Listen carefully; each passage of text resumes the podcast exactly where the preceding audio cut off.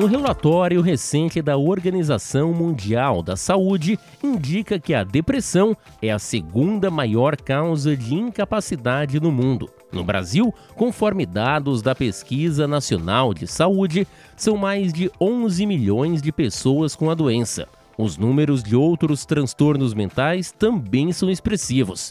Mesmo assim, muitos pacientes sofrem, além dos sintomas, com o preconceito das outras pessoas. São várias as frases e condutas que causam ainda mais males às pessoas que têm transtornos mentais, e por isso esta prática tem um nome: psicofobia que é o tema deste episódio do podcast Conversa com o Especialista, que recebe a médica psiquiatra doutora Ana Elisa Simonetti. Doutora Anelisa, para começar, o que, que é exatamente a psicofobia? Exato, então, a psicofobia é, foi um termo criado em 2011 uh, ah, após uma entrevista que o presidente da Associação Brasileira de Psiquiatria fez com o humorista Chico Anísio, né, em que ele revelou que ele sofreu depressão durante 24 anos e viu o quanto que isso, né, o estigma que as pessoas acabam colocando nos portadores de transtornos acaba uh, dificultando, dificultando o próprio acesso ao atendimento, à busca de ajuda. Então, uh, devido a essa necessidade, foi criado esse termo. Então, ele descreve o preconceito que as pessoas portadoras de algum tipo de transtorno mental sofrem. De que forma que é esse preconceito? É, existem algumas frases que a gente pode citar até como forma de alerta para as pessoas que isso não é normal, seja para quem pratica ou para quem acaba sofrendo esse preconceito? Sim, é, essas frases às vezes elas uh, podem até surgir de uma forma muito sutil, que às vezes as pessoas nem percebem, tanto quem comenta como quem escuta né? Então, às vezes, é, coisas básicas, né, do dia a dia, a pessoa fala, ah, não fica assim, isso não vai ajudar em nada. Falar que a depressão não é uma doença, que é preguiça, que é falta do que fazer, né? Então, isso tudo acaba gerando até um sentimento maior de culpa, né? Porque uma pessoa que é portadora de um transtorno depressivo, por exemplo, né? Não é porque falta vontade nela, às vezes, em, em fazer alguma atividade do dia a dia. Né? Eu gosto sempre assim de comparar, às vezes, com, com situações que a gente consegue enxergar melhor. Por exemplo, uma pessoa que quebrou a perna, né? A gente não fica falando, vai, levanta, né? Caminha, é falta de vontade, né? E como acaba que os transtornos mentais é muito mais difícil a gente ter essa, essa visão, né? Algo muito mais no comportamento as pessoas têm mais dificuldade de compreender o quanto que isso acaba prejudicando o dia a dia.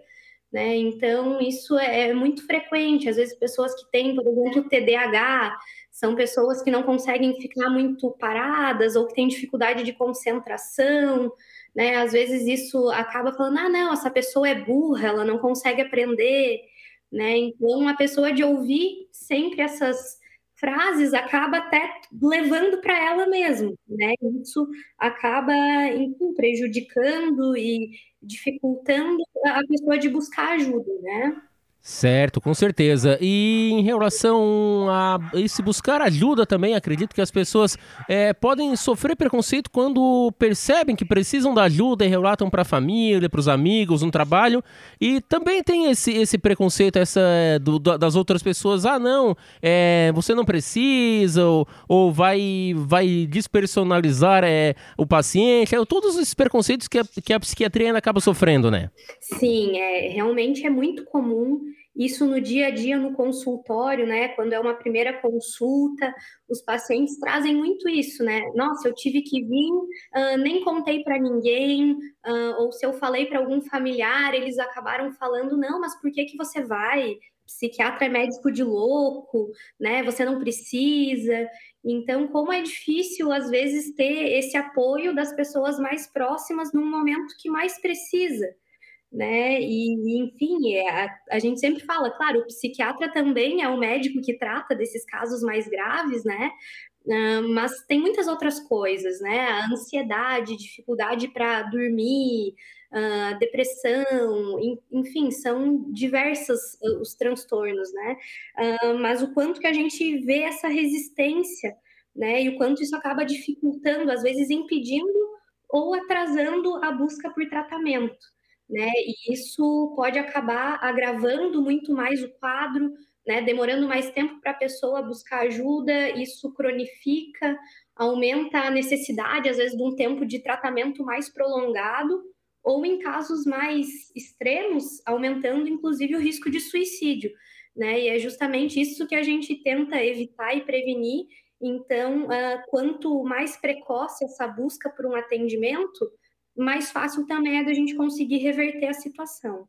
É possível também, né, doutora, que o paciente não que ele tenha sofrido essa psicofobia diretamente, mas presenciou na família outra pessoa que também é, enfrentava algum quadro que precisava do atendimento psiquiátrico, sofrendo uhum. com esse preconceito e quando este paciente precisa é da própria dele mesmo já vai lembrar e de repente até mesmo adiar a procura pelo profissional por causa daquilo que a outra pessoa sofreu, né?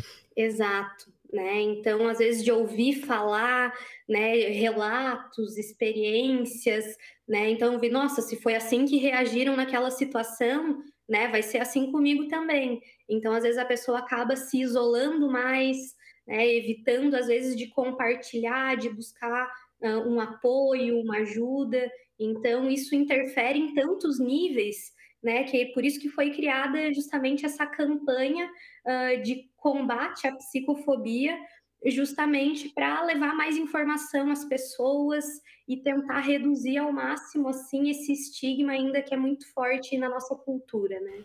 É possível identificar é, qual é o principal motivo, se é que existe, para essa psicofobia? É o próprio atendimento? É a psiquiatria que é muito antiga, que se mostrava nos filmes, no cinema? É, são os medicamentos, alguns deles de uso controlado? É possível é, traçar um paralelo sobre o principal motivo? É, eu acho que é difícil a gente encontrar um motivo único para isso né? Mas eu acredito que, que somando todos esses fatores, né, todo o histórico, né, da, da, abordagem da psiquiatria antigamente, quando não existiam medicações, né, acaba que, que a história uh, da psiquiatria ela envolve assim uh, muitos procedimentos, né, que, que hoje em dia são vistos assim como uh, até tortura, enfim, né? Mas que hoje em dia é completamente diferente, mas ainda carrega muito uh, essa fama, né? E então é realmente difícil as pessoas compreenderem né, o quanto que é importante uh, focar na saúde mental e o quanto que o psiquiatra vai muito além de prescrever medicação, de dopar, né? São termos que às vezes a gente escuta no dia a dia. Ah, eu não quero um remédio para ficar dopada, uh, eu não quero que minha personalidade mude, né? Mas é algo assim uh, muito diferente disso. A medicação é, o objetivo dela é, é deixar com que a pessoa tenha uma qualidade de vida, né? O mais próximo ao estado basal dela. Então, retomar aquele estado funcional, né? E não pelo contrário, não é um objetivo de deixar a pessoa apática, né? Então, mas ainda muitos têm a, a visão, porque os primeiros medicamentos que surgiram para o tratamento, né, de transtornos mentais, eles davam muitos efeitos colaterais. Então, isso ainda é uma visão que as pessoas têm, mas muita coisa mudou, né? Através de orientações durante a consulta, uh, através de mudanças do estilo de vida, hábitos, comportamentos, a gente consegue uh, prevenir e controlar muitos dos sintomas sem necessariamente ter que fazer uso de medicação. Né? E quando se, se faz necessário o uso de medicamentos, né? A gente é, tem várias opções, tem perfis diferentes e a gente sempre tenta encontrar o que vai se adaptar melhor a cada indivíduo. Né? Não é algo assim fechado, não, tu tem que usar esse remédio, né? E independente de como reagir, né? É algo em que, que o paciente ele, ele trabalha junto com o psiquiatra, né? É um conjunto. Então a gente sempre tenta encontrar o, o que for melhor para ele. Doutora, é, até para quem nunca foi ao psiquiatra, muitos casos das pessoas que nunca foram justamente por causa da psicofobia, é, é possível explicar, descrever como é que funciona uma consulta, pelo menos a primeira, é, o que, que é a, psiqui, a, a, psicoterapia também que é, que é realizada, como é que funciona para as pessoas até tirarem de si mesmas esse, essa visão errada, esse preconceito? Exato. Então, a primeira consulta, né, normalmente ela é um pouco mais focada na queixa que o paciente traz, mas uh, a partir disso a gente acaba uh, pesquisando muitas outras, uh, muitos outros fatores envolvidos. Né? Mas é feito toda uma investigação daquele sintoma da pessoa, uh, questões até do passado, né? A gente investiga desde a infância, a história familiar, hábitos, comportamentos, situações que vieram se somando uh, e que acarretaram nesses sintomas que a pessoa tem, né? Então a primeira consulta muitas vezes ela é mais esse bate-papo, né? A gente entender o que está acontecendo, tentar identificar os fatores envolvidos, né? Uh, muitos dos sintomas às vezes podem ter alguma origem orgânica, então é comum a gente solicitar exames de sangue, algum tipo de exame de imagem, ver se teria alguma outra causa para aqueles sintomas, né? E conforme a gente vai juntando esses dados, né, a gente vai é, elaborar uma estratégia de tratamento, né? Muitas das vezes isso envolve o uso de medicação, né? Mas como eu comentei, às vezes a, a gente consegue, a, através de mudanças no dia a dia, reverter essa situação. Né? E na maioria dos casos é indicado em conjunto com a medicação ou às vezes a terapia de forma isolada também. Né? Então, é, assim como o desenvolvimento dos transtornos psiquiátricos raramente tem uma causa única, né? é uma soma de vários fatores biológicos, psicológicos, sociais. Então, o tratamento ele também envolve, uh, enfim, multiprofissionais, né, psicólogos, às vezes nutricionista, educador físico. Então é algo muito mais complexo do que justa, do que apenas passar uma medicação e achar que vai estar tudo resolvido, né? Mas é, é normalmente a gente precisa de mais do que uma avaliação para conseguir uh, ter uma noção de tudo, né? Mas é, essa primeira avaliação geralmente é, é um bate-papo para a gente conhecer melhor a, a, história do paciente e ver de que forma a gente pode estar tá auxiliando ele. Doutora Anelisa, acredito que um dos casos mais frequentes que as pessoas é, acabam sofrendo com a psicofobia sejam também as dores psicossomáticas, né? Até porque é, a pessoa, antes de ir ao psiquiatra, muitas vezes faz é, vários exames que não detectam nenhuma causa física ou fisiológica. É, mas as dores, apesar disso, são reais e muitas vezes bastante intensas, né? É um caso comum no consultório? Parte do diagnóstico de alguns transtornos, né, a presença de sintomas físicos, né, e muitas vezes esse é o motivo da busca do atendimento, né, já passou por vários profissionais, fica angustiado por não encontrar uma causa, e a gente vai ver, e realmente isso tem uma origem, né, da, da ansiedade, da parte emocional, então isso é, é bem comum mesmo. Agora, outra questão é no combate à psicofobia também, né, doutora? É que nunca se deve julgar a dor e o sofrimento da outra pessoa, né? Aquilo que é, para mim é algo normal, que eu consigo lidar, outra pessoa pode é, ter como um grande sofrimento e vice-versa. Exato. Né? Isso é, é a questão do sofrimento, a dor é algo muito subjetivo. Né? Então, às vezes, na tentativa até de ajudar a pessoa, né, uh, uh, quem, tá, quem está próximo, os familiares, os amigos, às vezes tentam falar algumas frases, né? Nossa, mas você já passou por tanta coisa pior, né? E agora você tá assim. Ou olha quanta coisa você tem, você não tem motivos para estar assim. Então, na tentativa de ajudar, a pessoa às vezes acaba, né, até piorando um pouco, fazendo com que esse familiar se sinta mais culpado, né? Realmente, olha, não tenho um motivo para estar tá assim, então por que é que eu tô, né? Então, óbvio, se fosse uma escolha da pessoa, ela não estaria daquela maneira, mas é algo muito além disso, né? Não está no controle, não é uma opção. Então, nesses momentos, a melhor maneira, às vezes, de apoiar é estar tá ali para a pessoa, né? É, às vezes ouvir o que ela tem para dizer, é, então vamos buscar ajuda, né? Se precisar, eu tô aqui. Uh, às vezes na necessidade de ajudar, quer falar algo e que às vezes no fim pode até piorar, né? Mas eu acho que a melhor maneira uh, de ajudar alguém que encontra nesse, se encontra nesse sofrimento psíquico pessoa, né? Então, ter um ombro amigo, uh, se disponibilizar a ouvir e ajudar assim que a pessoa, né, procurar ajuda ou que ela quiser. Então, uh, eu acho que essa Sobre as causas já conversamos, mas e sobre se é que existem, se é que há um paralelo, alguma estatística, ou mesmo pela sua experiência é, pessoal, doutora, é, algum dos transtornos mentais, algum dos casos tem uma maior propensão aos pacientes sofrerem a psicofobia, por exemplo, é, depressão? Então, no geral, eu vejo que a ansiedade e a depressão são os mais prevalentes, mas o TDAH, assim como tantos outros transtornos, esquizofrenia, o toque, né, todos eles acabam gerando algum tipo de comentário negativo uh, para quem é portador desse transtorno. Em relação a homem ou mulher, é quem você recebe os relatos de que sofre ou que é, as pessoas contam que acabaram é, praticando, enfim, é, essa psicofobia é, tem uma maior prevalência entre homem e mulher? É, eu vejo na prática que com mulheres isso é mais frequente, uh, porque eu também vejo que a mulher ela acaba buscando mais ajuda, ela se expressa mais, né? E eu vejo às vezes que com o homem uh, ele se isola, né? Ele vai buscar ajuda realmente quando chega num ponto em que ele não sabe mais o que fazer para lidar. Né? Então, às vezes, ele, uh, os familiares nem sabem exatamente o que estava acontecendo.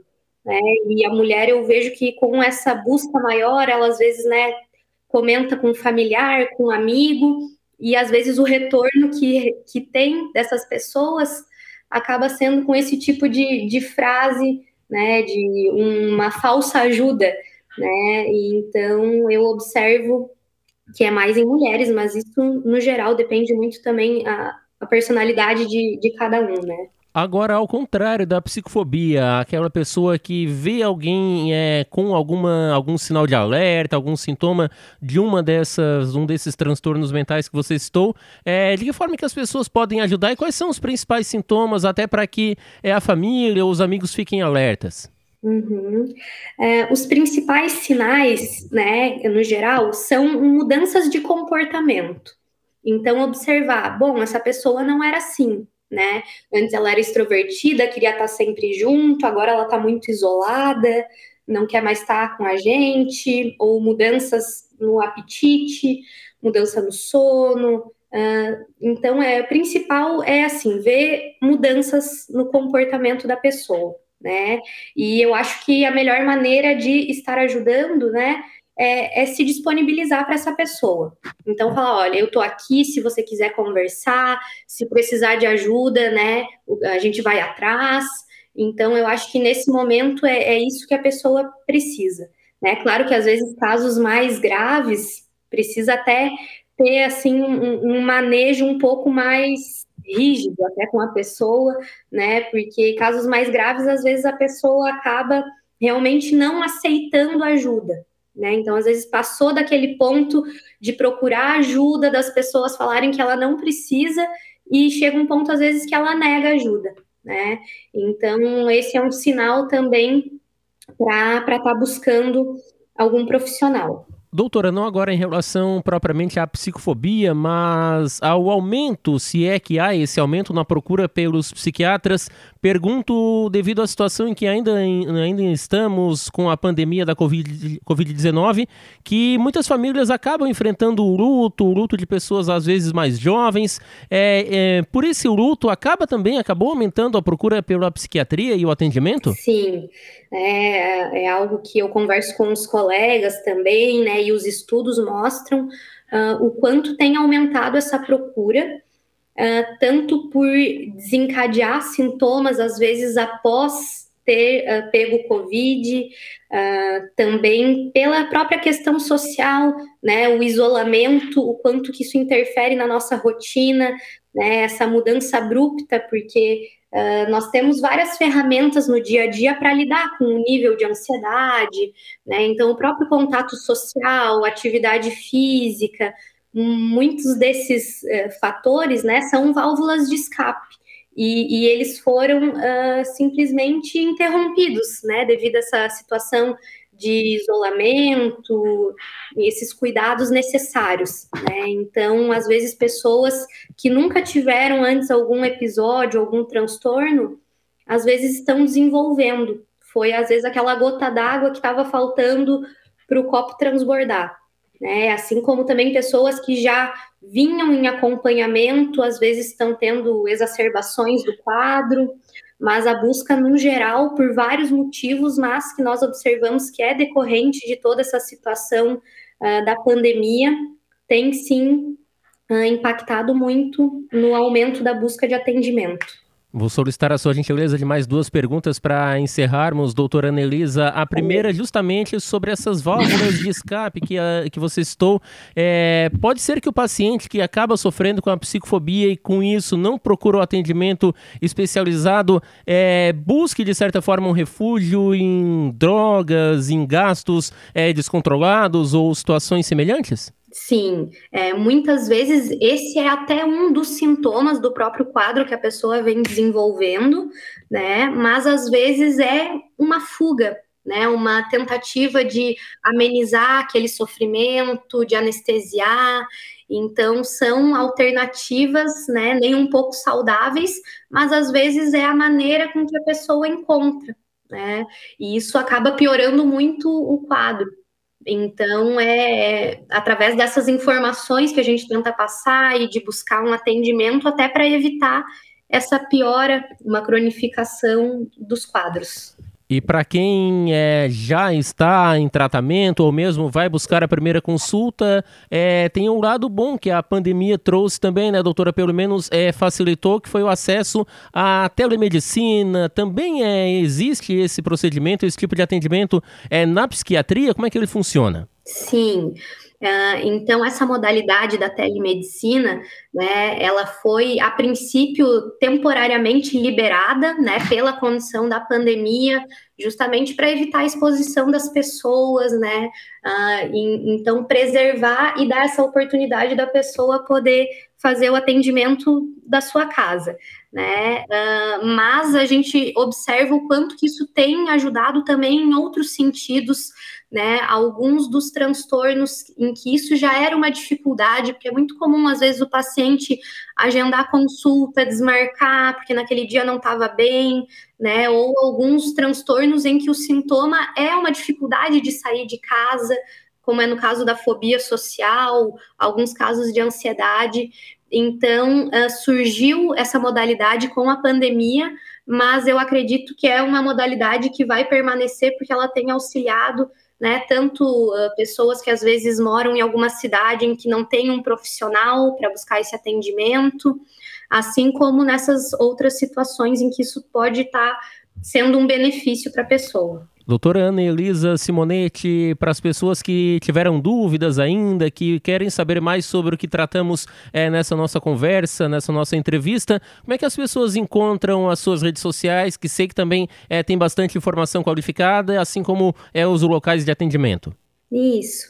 Uh, então, eu tenho no Instagram, é, arroba com S. Uh, tem o meu site também, que eu mantenho um blog com várias informações, e lá também se encontram todos os locais em que eu faço atendimento e tenho os contatos uh, para mais informações em que se as pessoas precisarem. O site é Psiquiatra Ana Elisa.